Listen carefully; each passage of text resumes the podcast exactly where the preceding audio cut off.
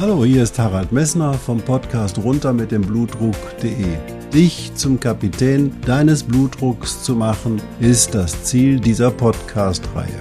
Du wirst in den vielen Folgen sicherlich die Themen finden, die dich für deinen Blutdruck interessieren. Ich wünsche dir viel Spaß dabei.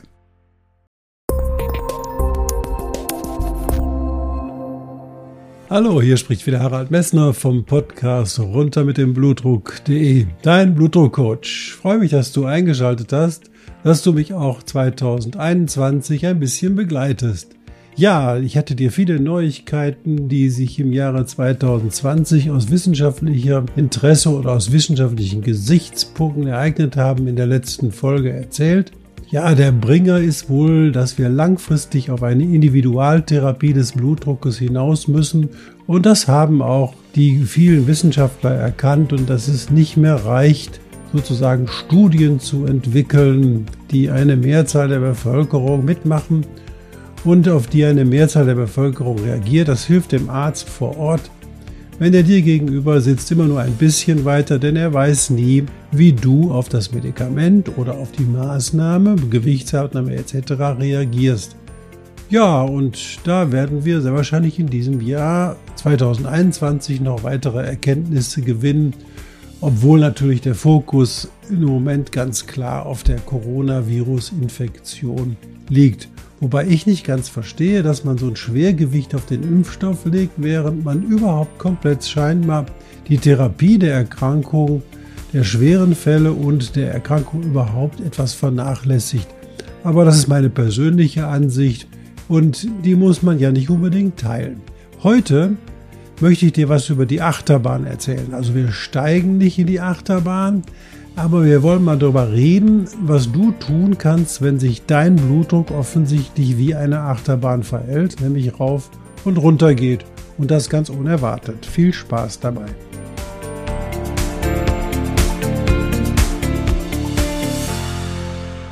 Ja, der plötzliche Blutdruckabfall oder der plötzliche Blutdruckanstieg der scheint doch vielen Menschen hier, so habe ich zumindest in den Remarks zu meinem Podcast gesehen, doch erhebliche Sorge zu bereiten.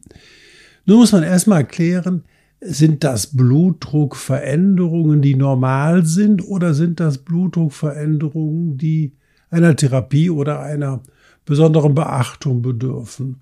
Und dazu muss man erstmal feststellen, das hatte ich dir auch schon in den letzten Folgen erzählt, dass der Blutdruck natürlich keine Konstante ist. Er geht nicht im Laufe des Tages, morgen stehst du auf 120 zu 80 und dann bleibt er den ganzen Tag so.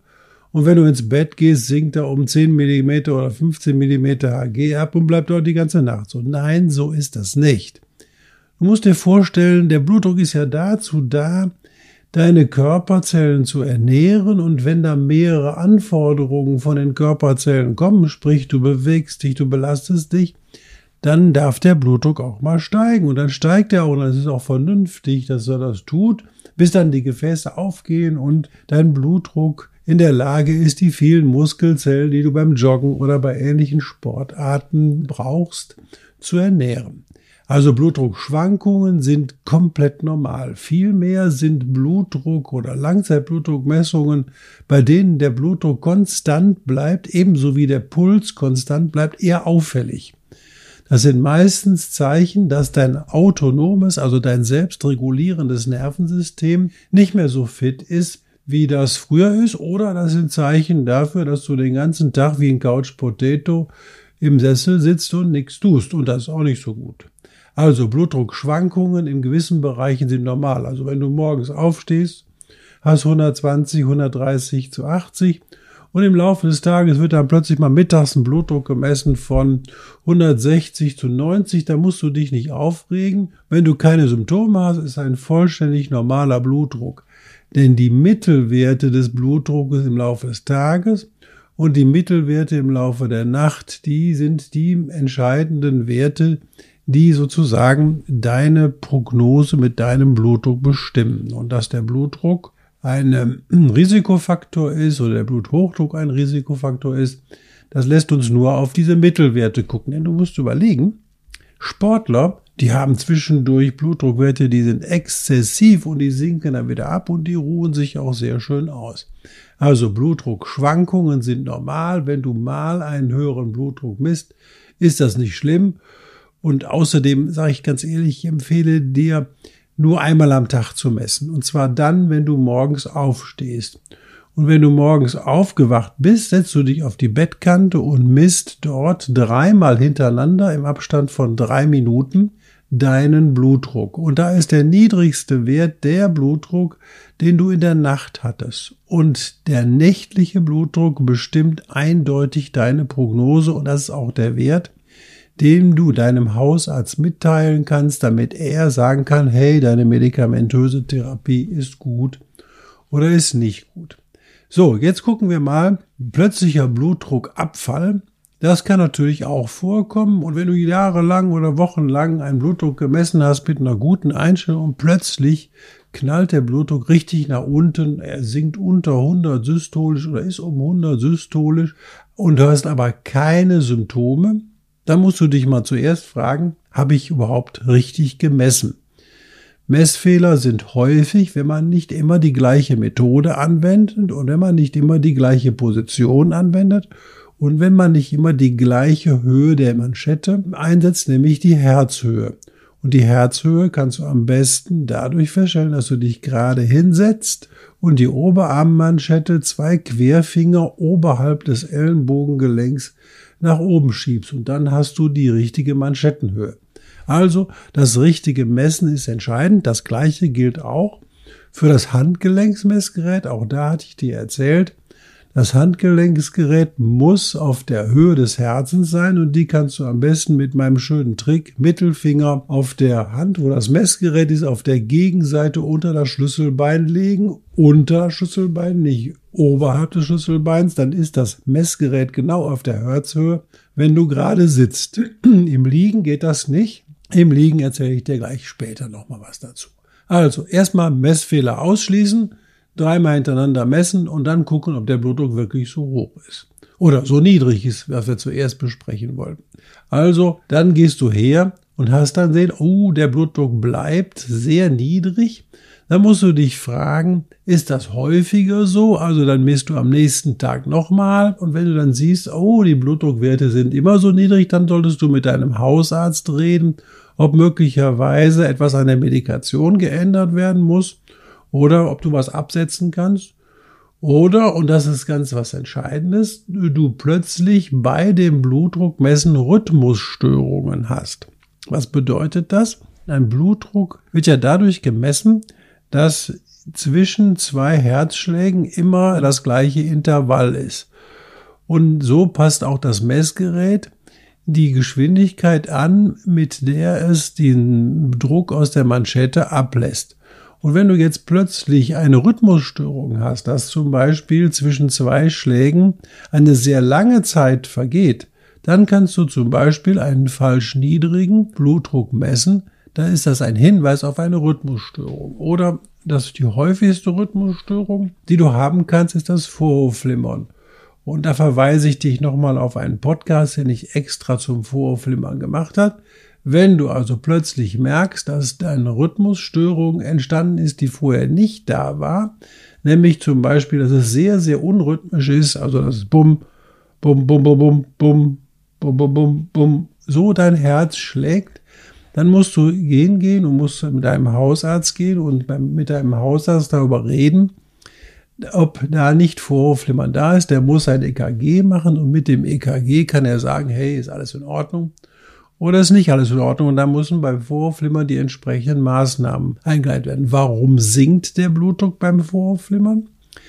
Das Vorhofflimmern führt dazu, dass der Vorhof sich nicht mehr richtig in die Kammer entleeren kann. Das bedeutet, die Herzkammerfüllung lässt nach und das führt dazu, dass das Schlagvolumen niedriger wird und dann sinkt auch der Blutdruck. Und das ist eine häufige Ursache dafür, dass eben halt beim Hypertoniker plötzlich der Blutdruck sinkt. Also Vorflimmern, keine gute Nummer, da muss man sofort Diagnostik machen und muss eine entsprechende medikamentöse Therapie einleiten. Aber es ist nicht bedrohlich und sollte sich aber trotzdem dann auf dem Weg zu deinem Hausarzt machen. Das andere Ding, was auch häufig zu niedrigem Blutdruck führt oder auch zu Blutdruckabfällen führt, ist sogar dein autonomes Nervensystem. Da gibt es einen Parasympathikus und Sympathikus und der Parasympathikus, der heißt auch Vagus. Und wenn der gereizt wird, dann kann dein Blutdruck spontan abfallen. Der klassische Punkt ist zum Beispiel, wenn du auf die Toilette gehst und musst groß machen, dann gibt es einen Vagusreiz auf deinen Körper und dieser Vagusreiz, der kann dazu führen, dass der Puls sehr stark verlangsamt wird, aber auch der Blutdruck sinkt. Im schlimmsten Falle gibt es auch solche äh, Situationen, wo du dann zum Beispiel beim Großmachen dein Bewusstsein kurz verlierst, weil der Vagusreiz so heftig ist, dass sozusagen du dann von der Toilette kippst. Aber das ist extrem selten. Man muss es nur daran denken, dass sowas in der Situation dann die Erklärung für einen plötzlich niedrigen Blutdruck ist. So, wenn wir jetzt aber sehen, dass der plötzlich niedrige Werte mit Symptomen da sind, das heißt also, wenn plötzlich niedrige Blutdruckwerte da sind und du hast Schwindel, du hast Ohrensausen, dir ist übel, du hast Luftnot und das tritt vor allen Dingen nach dem Aufstehen auf, dann ist es auf jeden Fall eine Indikation, deinen Arzt aufzusuchen, denn der muss dann diagnostizieren, warum das auf passiert. Das kann zum Beispiel eine Überdosierung eines Blutdruckmedikamentes sein, der falsche Einnahmezeitpunkt oder auch hier wieder Herzrhythmusstörung. Und da kommt noch was dazu, das ist die Herzminderleistung. Also die Herzminderleistung kann dir auch beim Aufstehen und plötzlichen Belastungen dann zu niedrige Blutdruckwerte machen. Und das ist immer wieder eine Indikation, wo du deinen Hausarzt aufsuchen musst oder deinen Kardiologen und sagen, mal, da ist irgendwas faul, da müssen Sie mal nachgucken. Gut, und jetzt haben wir natürlich die umgekehrte Situation, der plötzliche Blutdruckanstieg, ohne dass du irgendwelche Symptome hast.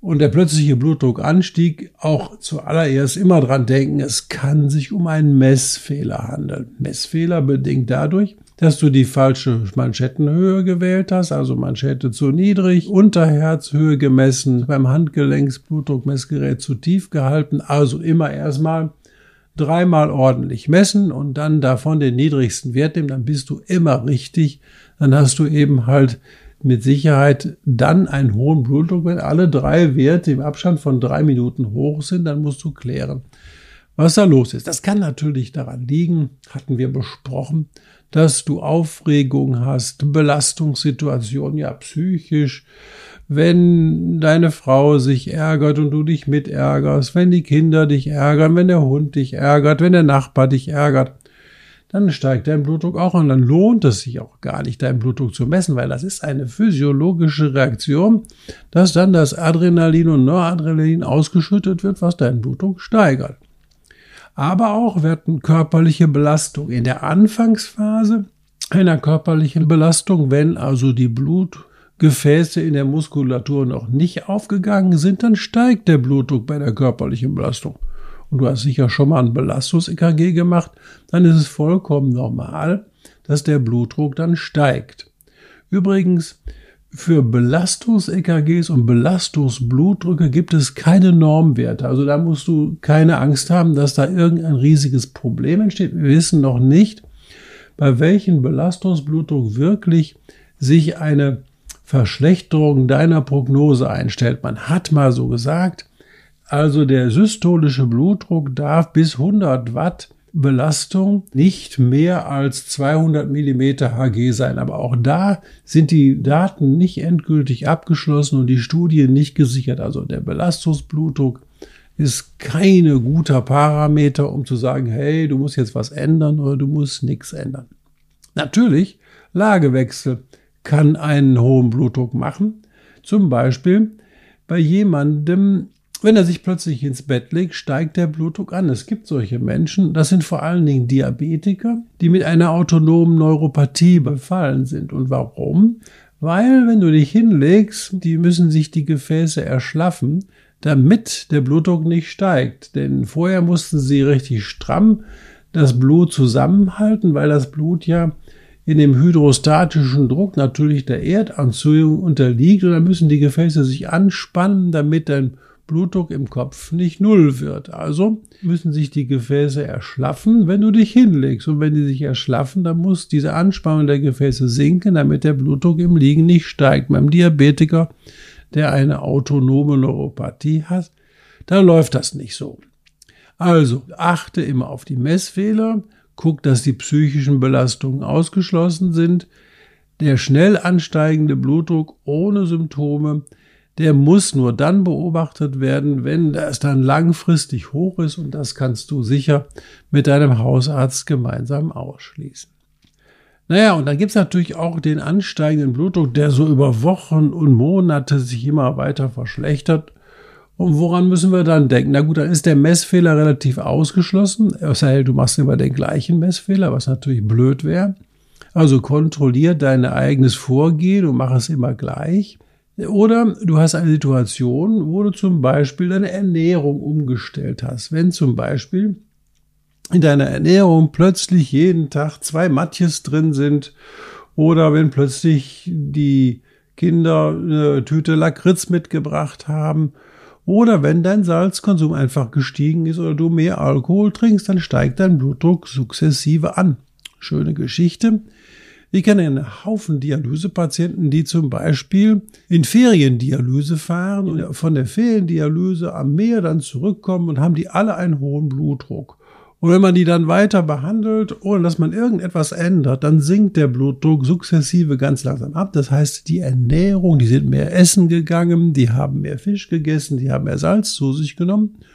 Und wenn du sie dann weiter behandelst, ohne dass du groß was änderst, dann sinkt der Blutdruck wieder ab, weil dann der Salzverlust durch die häusliche Ernährung, aber auch in diesem Fall natürlich durch die Dialyse wieder abnimmt. Also, wenn der Blutdruck langsam ansteigt, dann hast du meistens einen Fehler gemacht und dann kannst du gucken, ob sich an der Blutdrucktherapie etwas geändert hat. Natürlich können auch geänderte Medikamente, Generika, den Blutdruck in der Situation verändern, weil sie eben halt nicht so gut resorbiert werden, aber das müsstest du dann mit deinem Hausarzt gemeinsam klären.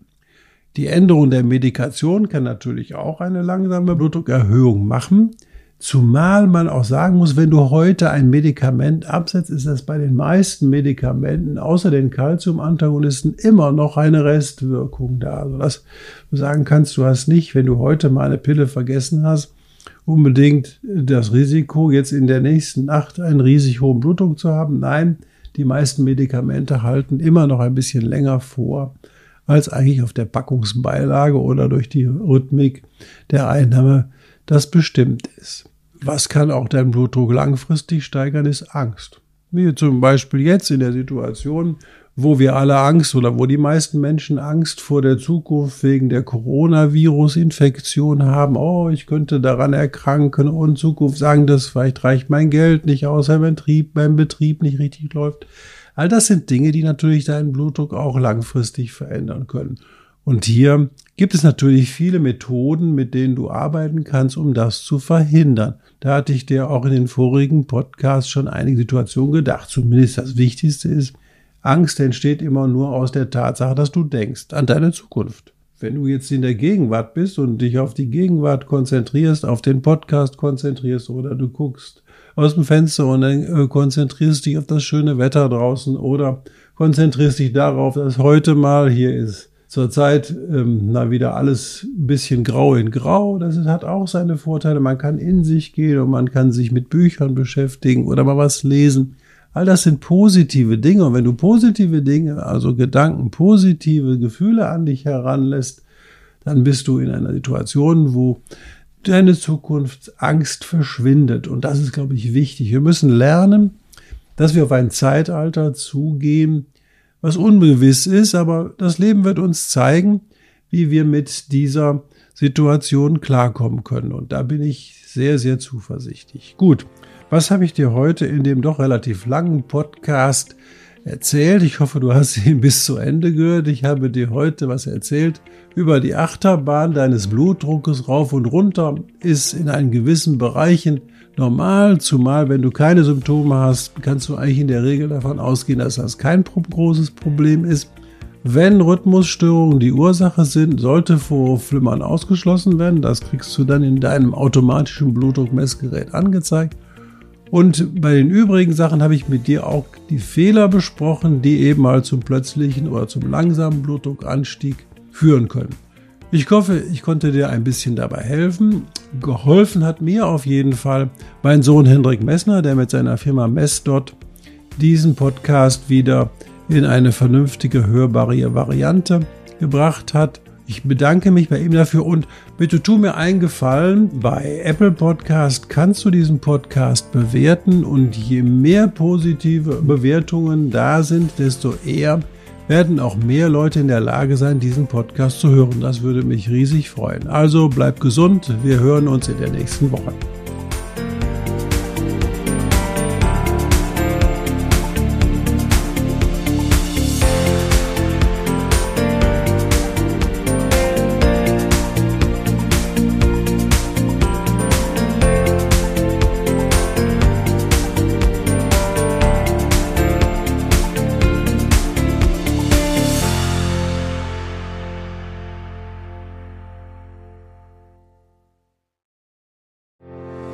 Ich hoffe, diese Podcast-Folge hat dir genauso viel Spaß gemacht wie mir. Du findest noch zahlreiche andere Themen unter dieser Podcast-Reihe, die immer in Zusammenarbeit auch mit meinem Sohn Hendrik Messner mit seiner Firma mess.de entstanden ist. Und dafür möchte ich ihm sehr danken. Bis bald.